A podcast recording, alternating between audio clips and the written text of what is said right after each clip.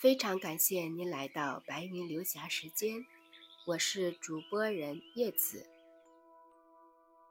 王琼老师经典语录：茶不是宗教，却是我一生的信仰。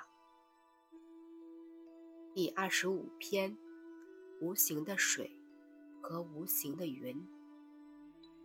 情感是无形的，思念是无影的。然而，一切又都是真实的存在。电话总是在夜幕即将拉开的时候响起，是女儿打来的。天天都是这样，我们母女俩已经形成了习惯。女儿今年十一岁，在小学读四年级。每天，女儿放学回家，洗浴完了，吃晚饭，然后回到房间里写作业，再写上一篇作文。在作文收尾的最后一个标点符号结束的那一刻，不超过三秒钟，他就要把电话打过来。我将洗耳恭听他的大作。工作的关系，我不能像别的孩子母亲那样，给女儿做晚饭，一家人围坐在一起共进晚餐。多少次下决心，在女儿放学的时候回家，给她做一顿可口饭菜。我有时咬牙放弃这段时间的工作。回到家里，女儿乐得像个小兔子似的，在我身边跳来蹦去。女儿很乖，知道我放下了重要的事情去关心她，便用大人的口吻跟我说：“妈妈，你不用特意回家陪我，你能让我打电话给你就行。”为了能跟我多说会话。女儿经常是东拼西凑的找话说，而我也是佯装不懂，不去点破他，尽量的跟他多聊一些时间。每每放下电话之后，心里却不是滋味。不知是什么时候，女儿发明了一个办法，来延长我们的通话时间。就是在电话里给我读他写的文章。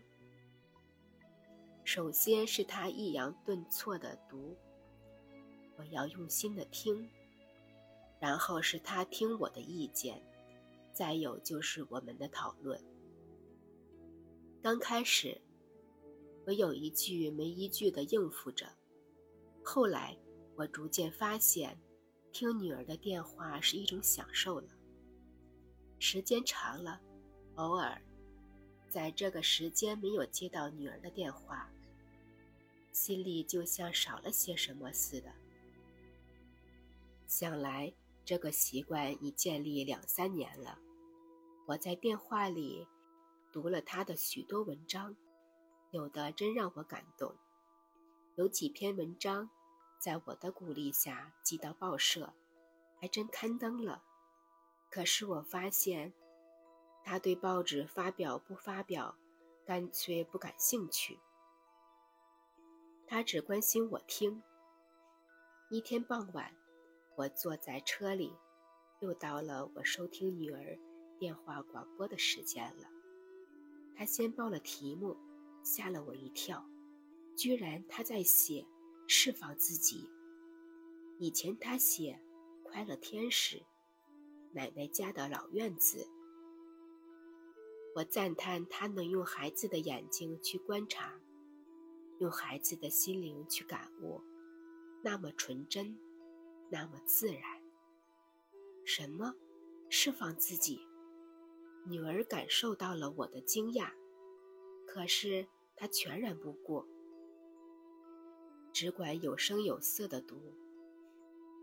一个不到十二岁的少女。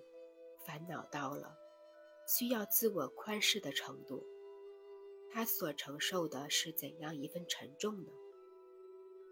这需要我这个做母亲的要马上理解并迅速懂得。我请女儿把她的《释放自己》再读给我听。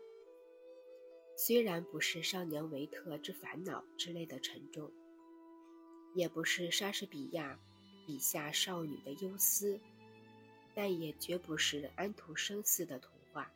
是什么呢？女儿描述了一个小学生课业紧张现状，表达了同学之间相处疑惑。更重要的是，她在刻意传达给我。